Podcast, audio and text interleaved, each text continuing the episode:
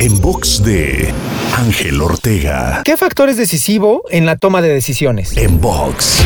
En muchos aspectos de la vida, pero más claramente en los negocios o las finanzas, en muchas ocasiones puedes verte motivado a tomar una decisión específica por un buen o un mal periodo. Pero hoy te quiero invitar a que no te precipites. Hay una cosa más que debes analizar, y eso es la tendencia. Es normal tener malos periodos, pero si la tendencia se mantiene positiva, entonces debes desarrollar la capacidad de ver la foto completa y no solo el punto específico que estás analizando, para entonces poder darte cuenta del comportamiento de la tendencia que dice mucho más que un solo punto de la gráfica. Para escuchar o ver más contenidos, te espero en angelteinspira.com.